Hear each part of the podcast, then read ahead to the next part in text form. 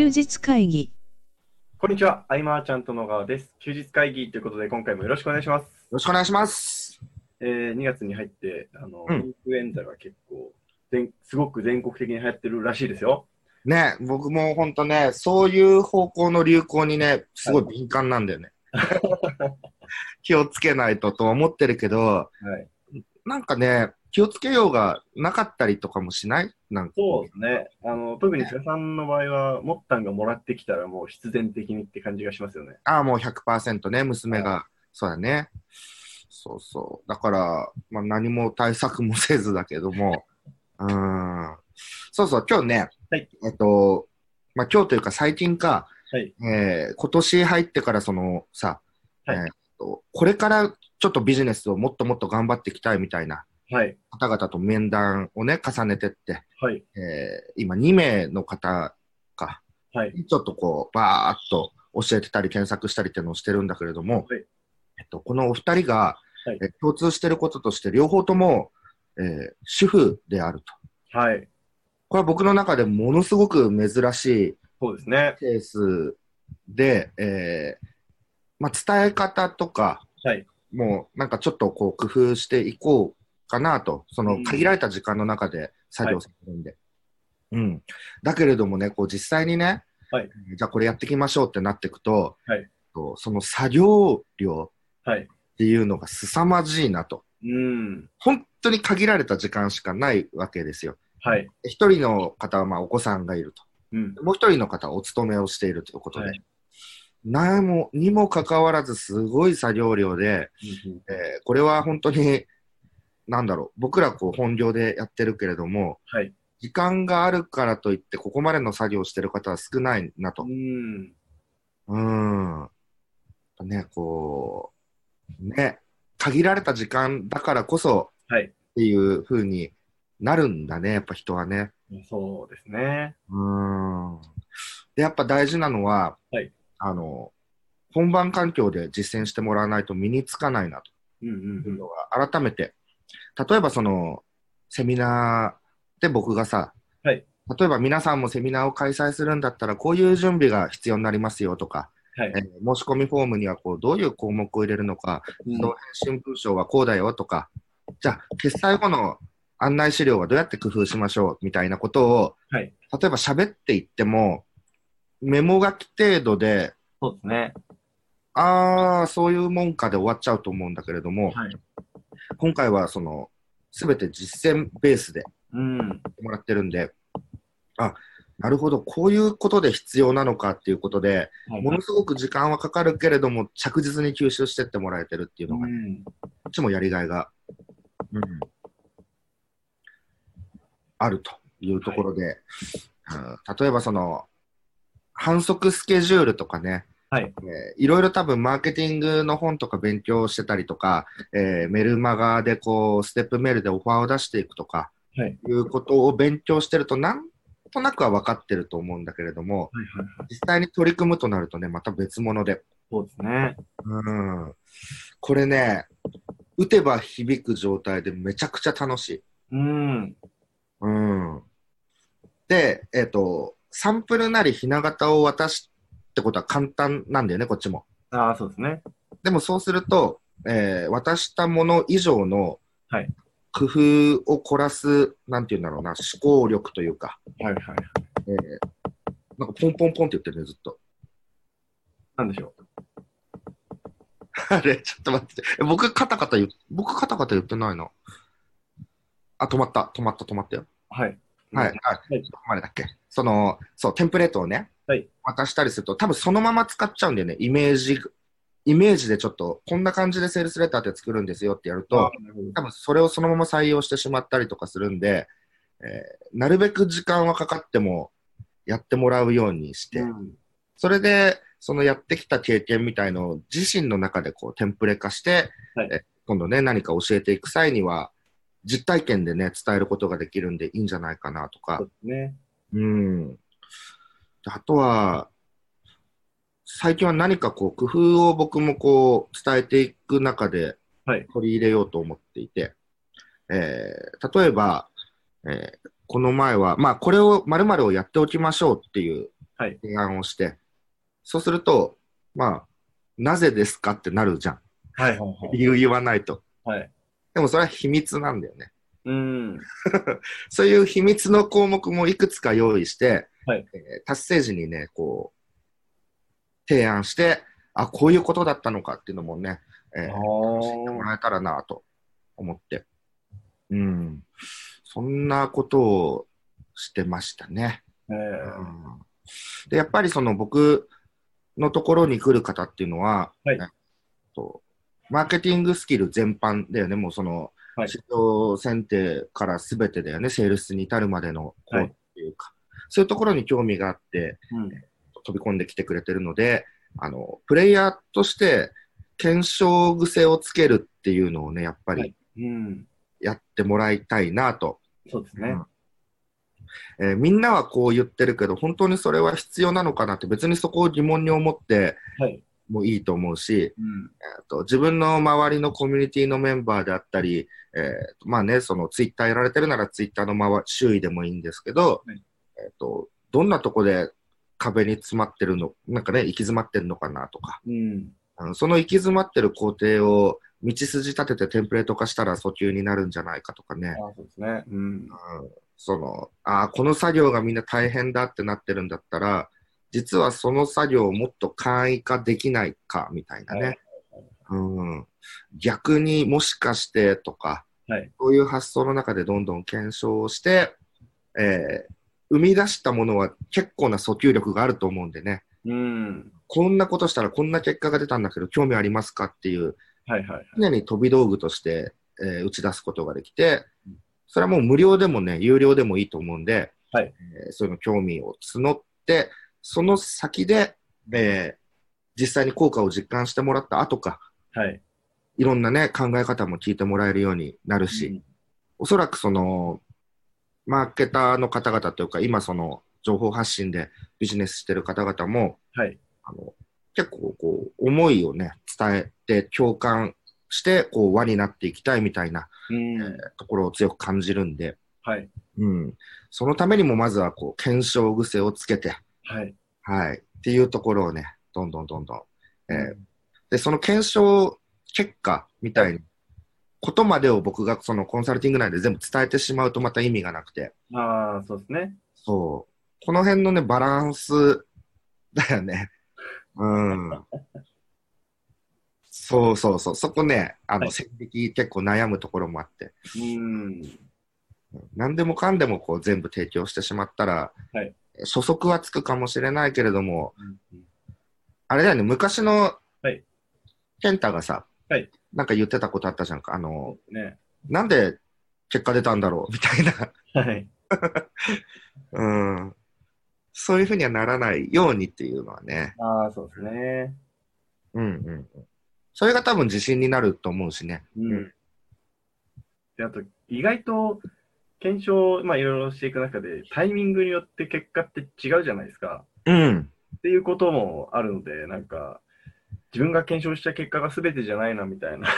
もちろんもちろん。はいそうだね。今現状でこうしたらこうなったよっていうところだよね。はい、そうですね。うんタイムリーに伝えてって、うん。もちろんそれは未来のね、保証はできないしね。はい。うん。今だったらプラスアルファでこう活用できるよみたいな。はいはいはい。ね。それがダメになる頃にもいろんなこと検証してるんで、うん常々今、現時点で使えるものはね、ポンポン小出しにできるだろうしね。うん。うん。で、あとはやっぱり、はいえー不安の払拭っていうのも大きなテーマだなと。不安の払拭。はい。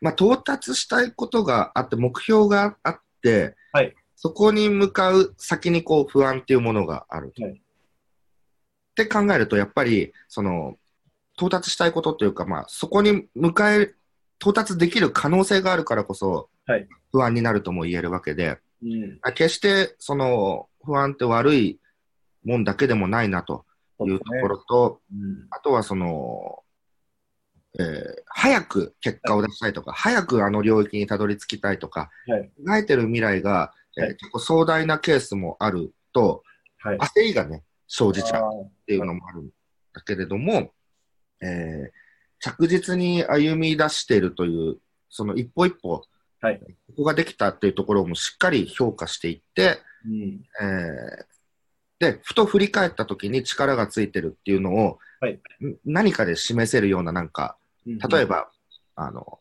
僕の小さくて強い会社の作り方とか、はい。あれ初めてね、ビジネスに触れるとなると、何言ってんだろう、この人と。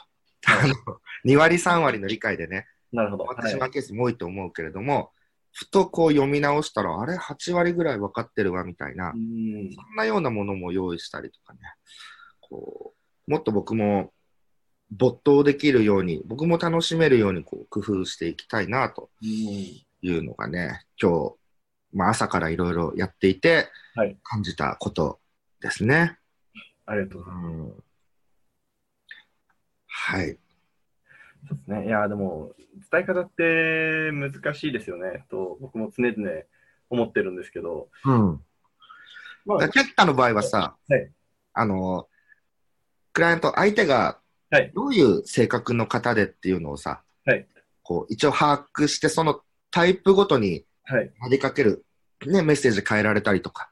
ああ、まあでも難しいですけどね。なんか、いや、こう結局、そう、たまに自問自答するのが、こう、これは僕の価値観を押し付けてるだけじゃないかと思うこともあって、これはこうした方がいいんじゃないですか？みたいなところのその提案みたいなところでですよ。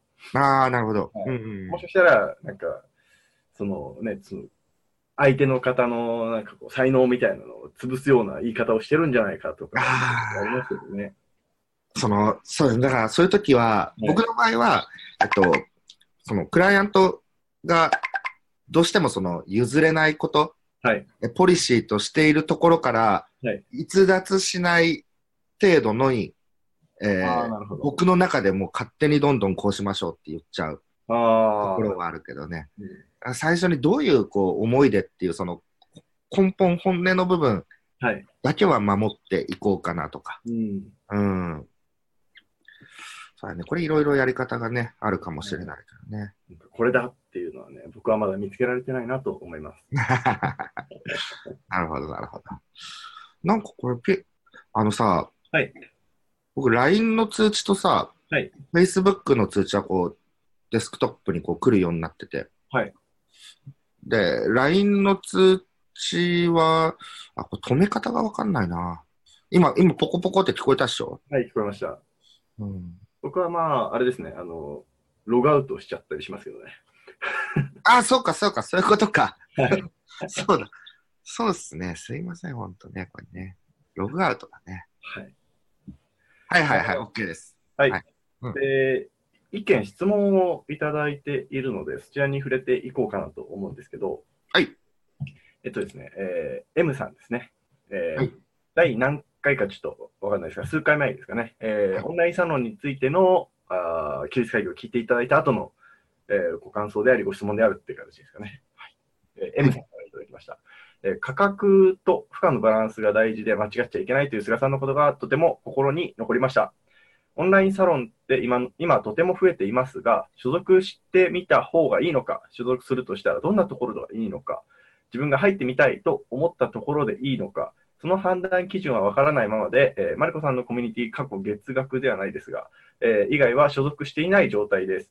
うんその時の休日会議では運営する側のあり方を語ってくださっていますが、菅さんはどんなオンラインサロンなら入ってみてもいいんじゃないかと思われますか？もしくは他のオンラインサロンに所属するメリット、デメリットはどのようにお考えでしょうか？というご意見とご質問ですね。ありがとうございます。ありがとうございます。えーっとですね、あの、まあ、まず、はい主催者、オンラインサロンであれば、その主催者の、まあ、考えやコンセプトにね、こう共感できる場合は、はい結構ね、気軽に入れる金額なものも多いんで、うん。飛び込んでみてもいいんじゃないかなっていうところで、はいで、まあ、もちろんそこにはロム線でね、こう受け身の方もいると思うんだけれども、はい。一緒になって受け身になって、あ、こんな感じかってもし見る場合は、はいえっ、と、運営者サイドですね。どうやって運営してるのかなっていう意味で、うん。そうやって見るっていうのには価値があるかもしれないけれども、はい。そこでただね、えーそのコミュニティ内で何かってなった時に、はいえー受け身だけだとほぼ意味ないなと僕は思ってね。います。うん。で、やっぱり主催者にとって、僕の場合は主催者にとって手放したくない人になるぐらいはいはい。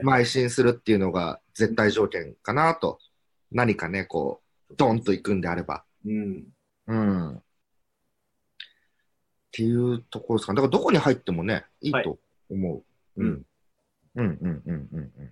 そうですね。だから今も、今もじゃないけど、はいオンラインサロンではなくて、はいその20万から30万のね、講座ってたくさんあって、はい。それは僕相当数入ったけれども、はい。えーそこではその、なんだろうな、発言して、ね、なんかこうパートナーシップ組もうとかいう、そういう目的ではなくて、はいあどうやって運営してるんだろうとか、うんえっと、2, 年目更新の更新率が高いって聞いてたから、はいどんなフォローメールを送ってるんだろうとか、はいはい。そんな目的意識で入ったりもしてたけれども、うんえっとね、こう、そうだね、目的っていうのがまず明確じゃないと、うん。うん。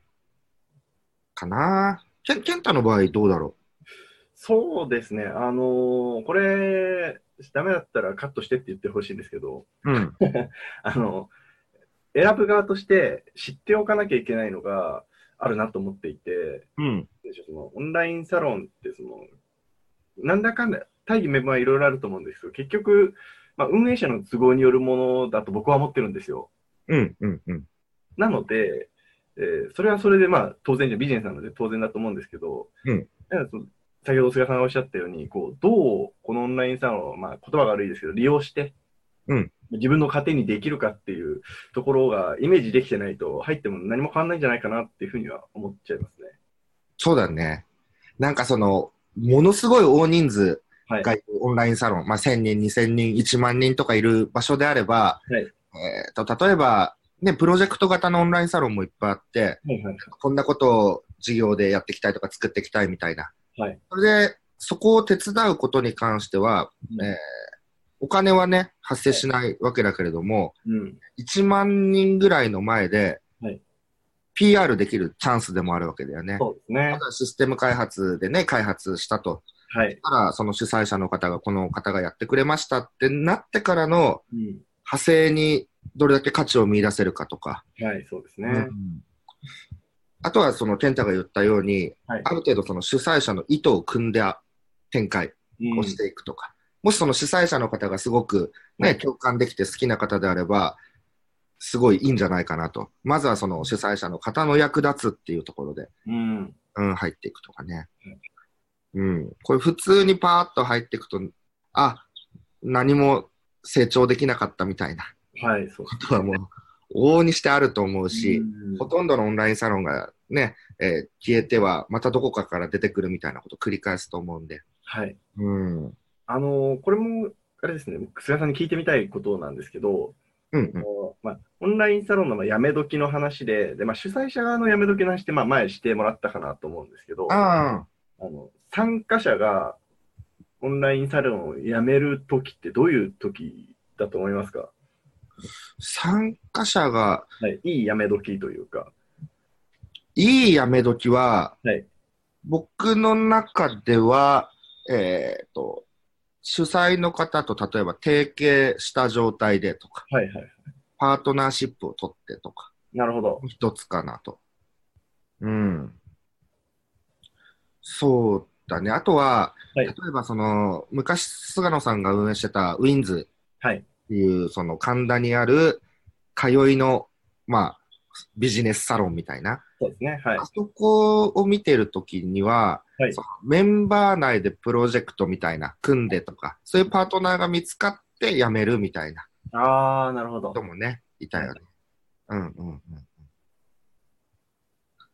そういうところかな。そうですよね。あのーふと思ったんですよね。こう、オンラインサロンって入るの簡単じゃないですか。うん。やめるタイミング難しいなと思って、うんうんうんうん。いやどうどういう時がいいのかなっていうのをちょっと聞いてみたかったっていう。はいまあ、この辞めるタイミングっていうか、はいその僕らとしてはやっぱり、はい辞めずに続けてもらうきっかけをどんどん、ねあまあ作る側なんでね、は また難しい話、どっちサイドにも喋れることだけれど、そうですね。うん、ただその、ね、辞める理由がない状況というか、まあ、い。つ辞めてもいいんだろうけど、はい。え状況を今度、えー主催者側として、えー行くとすると、はい。やっぱりその、なんだろうな、こう、出会いによるビジネスの派生みたいなものっていうか。ああ、そうですね。うん、新しい人が来て、そこでまたなんか出会ってみたいな。うん。当時、その仕事の流入先になり得るっていうはい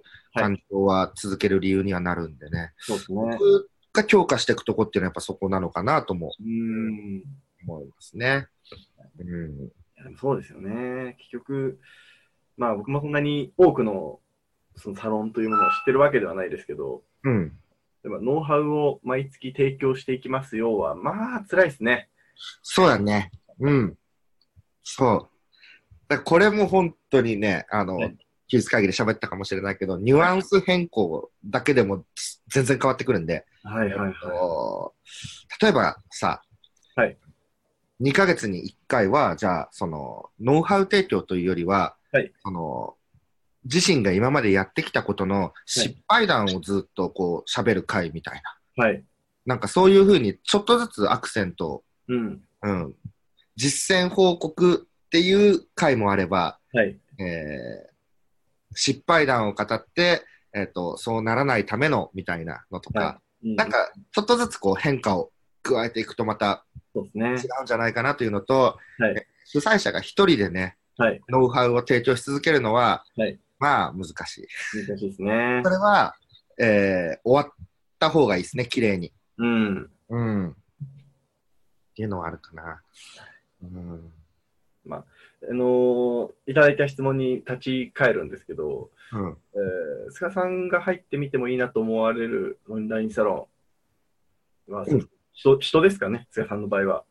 あ、でも、単純にその、さ、はいえっと、まあ、100人規模と1000人規模と1万人規模だと運営体制が変わると思うんで、はい、そうですね。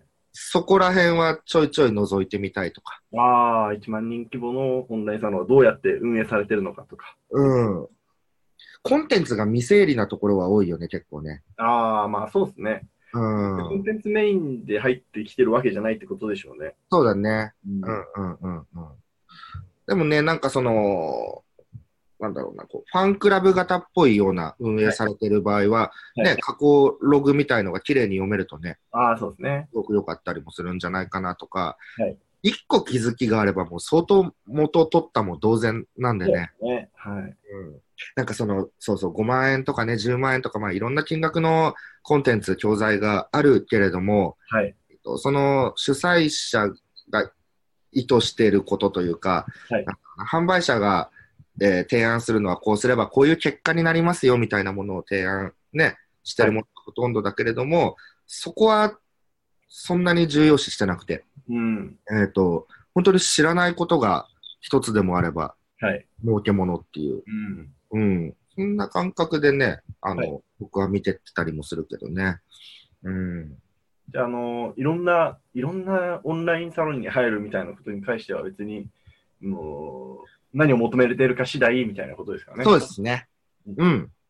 うん、うん。まあ、そうですね、こう、単純に勉強したいっていう意味でいろんなのに入るのはどうかなとは思いますけど、うん。あの、対戦見てみたいとか、そういう別の狙いがあるなら全然問題ないですよね。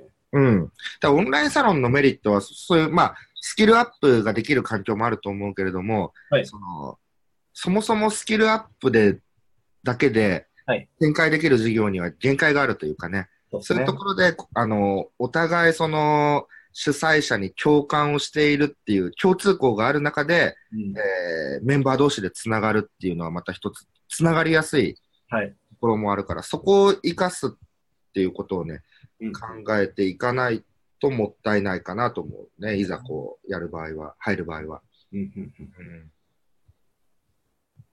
せっかく参加されるのであれば、ぜひ、そうですね。をしてもらうというのはね、いいんじゃないかなと。うんはい。えーという感じで、いかがでしょうかっていうところですかね。はいえっと、はい。一回であの随時質問と、えー、等々募集しておりますので、LINE アップはフォームの方からご連絡いただければと思います。はい。それでは今回は以上にしたいと思います。ありがとうございました。ありがとうございました。休日会議に関するご意見、ご感想は、サイト上より受けたまわっております。休日会議と検索していただき、ご感想、ご質問フォームよりご連絡ください。